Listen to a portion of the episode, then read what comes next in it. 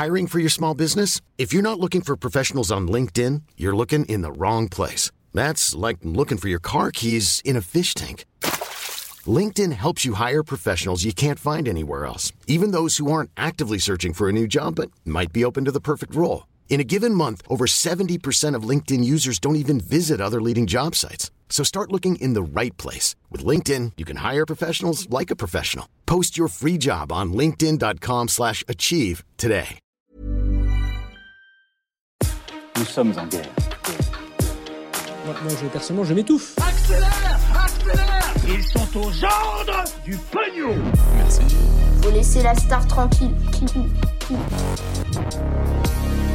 Les Jeux Olympiques d'hiver de Pékin au cœur d'une tempête de polémiques entre scandales écologiques, accusations d'espionnage ou encore propositions de boycott, la fin peut-être du pass vaccinal pour bientôt en France. Salut c'est Hugo, j'espère que vous allez bien. On est parti ensemble donc comme chaque jour pour un nouveau résumé de l'actualité en moins de 10 minutes. Allez, on commence donc avec un premier sujet, on va parler euh, des Jeux Olympiques d'hiver de Pékin qui débutent ce vendredi en Chine et qui sont au cœur vraiment de nombreuses polémiques. On va donc voir ensemble pourquoi. Alors la première, c'est pas vraiment une polémique à proprement parler, mais c'est en fait les mesures sanitaires qui sont euh, très strictes et qui sont euh, mises en place par euh, le gouvernement chinois, qui sont assez déroutantes en fait pour une partie des participants comparé à ce que peuvent être normalement les Jeux Olympiques. Les participants doivent en effet rester confinés dans une sorte de bulle sanitaire anti-coronavirus où ils resteront en fait jusqu'à leur départ de Chine et surtout ils doivent se faire tester tous les jours par des volontaires chinois en combinaison intégrale. Et d'ailleurs ces personnes qui font les tests sont eux aussi placées en confinement. Au-delà de ça, avant ça, plusieurs grandes métropoles du pays ont été totalement confinées après la détection euh, de cas de coronavirus pour éviter donc une propagation euh, pendant les Jeux Olympiques. Le but avec tout ça, c'est de limiter au maximum les contacts entre les étrangers et la population euh, locale. Et d'ailleurs, il y aura presque pas de public pendant les épreuves puisque aucun billet n'a été mis en vente au grand public. Il y a eu seulement quelques invitations données comme ça par-ci par-là par les organisateurs. Et donc, c'est intéressant de voir que la Chine continue à adopter une stratégie zéro Covid avec un objectif de euh, présence quasi inexistante du virus sur le territoire. Une stratégie qui, selon euh, pas mal de scientifiques et épidémiologistes aujourd'hui, est quasiment impossible avec euh, le variant Omicron, puisque de fait, il est extrêmement contagieux et finit donc par se propager partout, y compris dans des pays comme l'Australie par exemple, qui eux aussi adoptaient cette stratégie zéro Covid jusqu'ici. Bref, l'ambiance est donc glaciale dans tous les sens du terme, mais ce n'est pas tout puisque ces Jeux Olympiques d'hiver sont également pointé du doigt pour leur impact écologique. En effet, la Chine a été obligée en fait de créer pas mal de nouvelles infrastructures et même une ligne de train à grande vitesse pour relier les différents sites olympiques. Et ce qui fait le plus polémique, parce que ça en soi c'est des choses qui sont assez fréquentes euh, dans l'organisation de Jeux olympiques, ce qui fait là le plus polémique, c'est que les épreuves qui se dérouleront dans la région de Pékin, donc pas vraiment à la montagne, hein, se feront sans vraie neige. Et oui, pour la première fois de l'histoire, la neige à ces Jeux olympiques d'hiver sera 100% artificielle, ce qui est très critiqué euh, logiquement par de nombreuses ONG environnementales.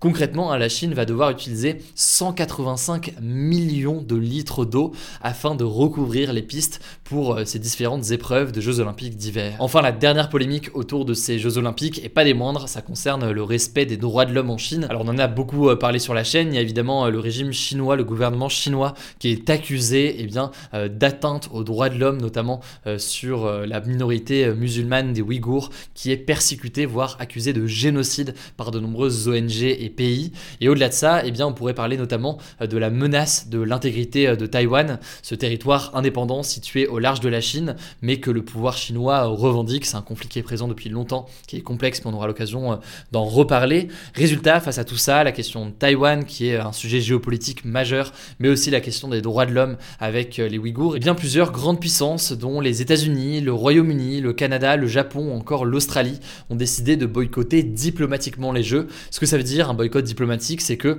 y aura des sportifs, mais il n'y aura pas de représentants officiels, ambassadeurs, présidents ou autres, qui seront euh, présents sur place. Et concernant la France, et plus largement d'ailleurs euh, l'Union européenne, il n'y aura pas de boycott à proprement parler, mais la présence de responsables politique et responsable diplomatique sera, je cite, raisonnable. Bref, ils minimisent leur présence, mais vraiment à la marge comparé par exemple à ce vrai boycott diplomatique politique, par exemple, des États-Unis. Au passage, on en parlait il y a quelques jours, on pourrait aussi noter les craintes autour de l'application que doivent télécharger les athlètes pour accéder au site. Et cette application est en fait accusée par des chercheurs canadiens d'être une potentielle arme d'espionnage du gouvernement chinois.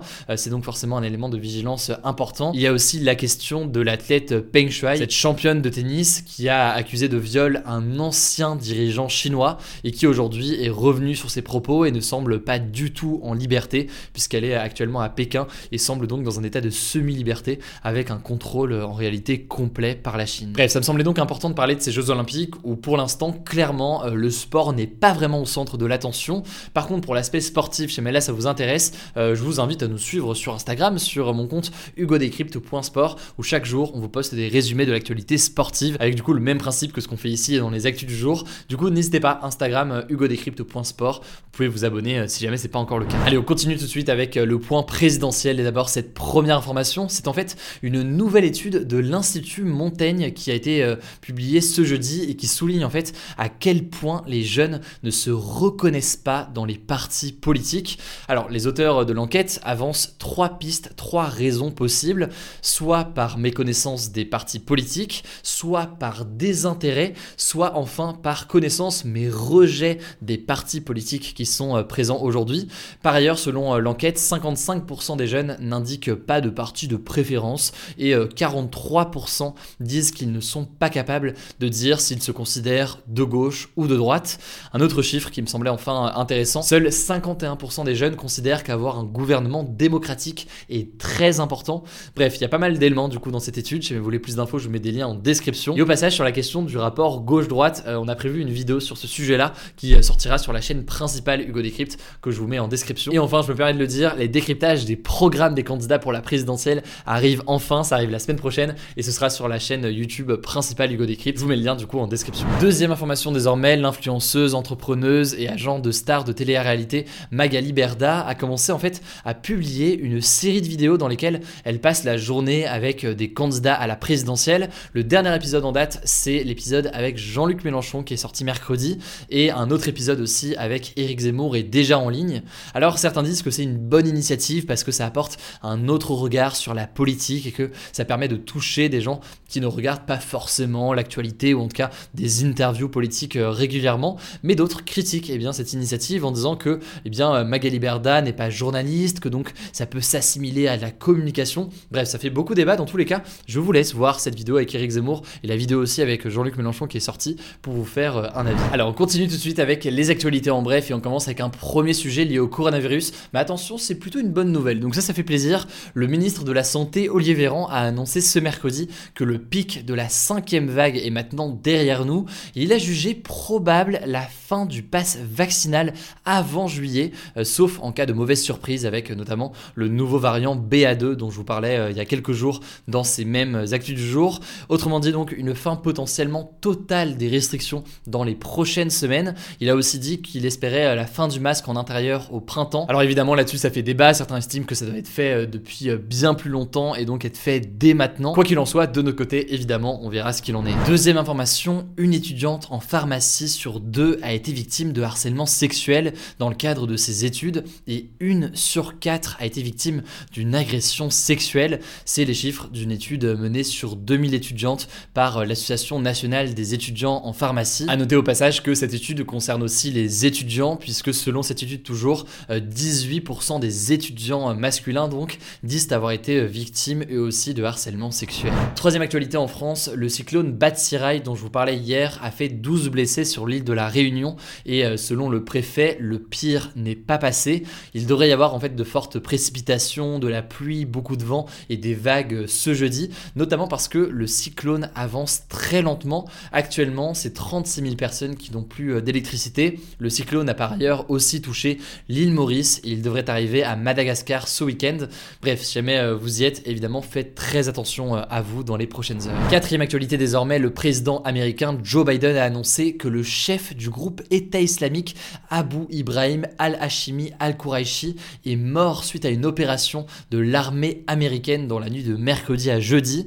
Il s'agit en fait de la plus importante opération des forces américaines en Syrie depuis la mort en octobre 2019 d'Abu Bakr el-Baghdadi, qui était en fait le précédent euh, chef de l'État islamique. Cinquième actualité, toujours géopolitique, les États-Unis ont annoncé qu'ils allaient envoyer dans les prochains jours 3000 militaires américains en Europe de l'Est en soutien en fait aux forces de l'OTAN, donc euh, cette alliance militaire menée par les États-Unis euh, et ce dans le cadre du conflit entre la Russie et l'Ukraine avec eh bien l'Ukraine qui craint une invasion de la Russie et donc l'Ukraine qui se tourne notamment vers les États-Unis pour du soutien. Alors très concrètement, ces soldats vont être envoyés en Pologne, en Allemagne ou encore en Roumanie.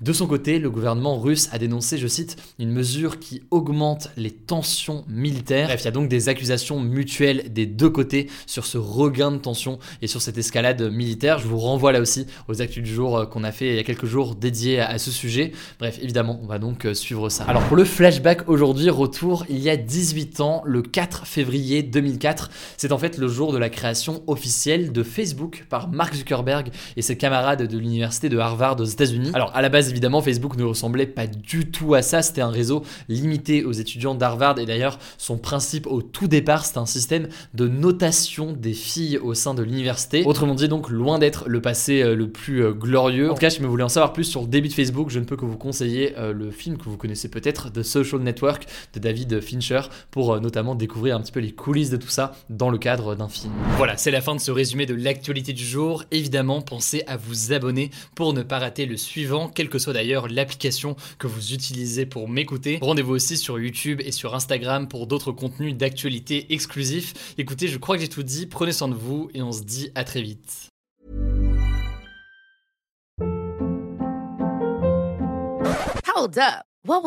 Boring. No flavor. That was as bad as those leftovers you ate all week. Kiki Palmer here, and it's time to say hello to something fresh and guilt-free. Hello Fresh. Jazz up dinner with pecan-crusted chicken or garlic butter shrimp scampi. Now that's music to my mouth. Hello Fresh. Let's get this dinner party started. Discover all the delicious possibilities at hellofresh.com.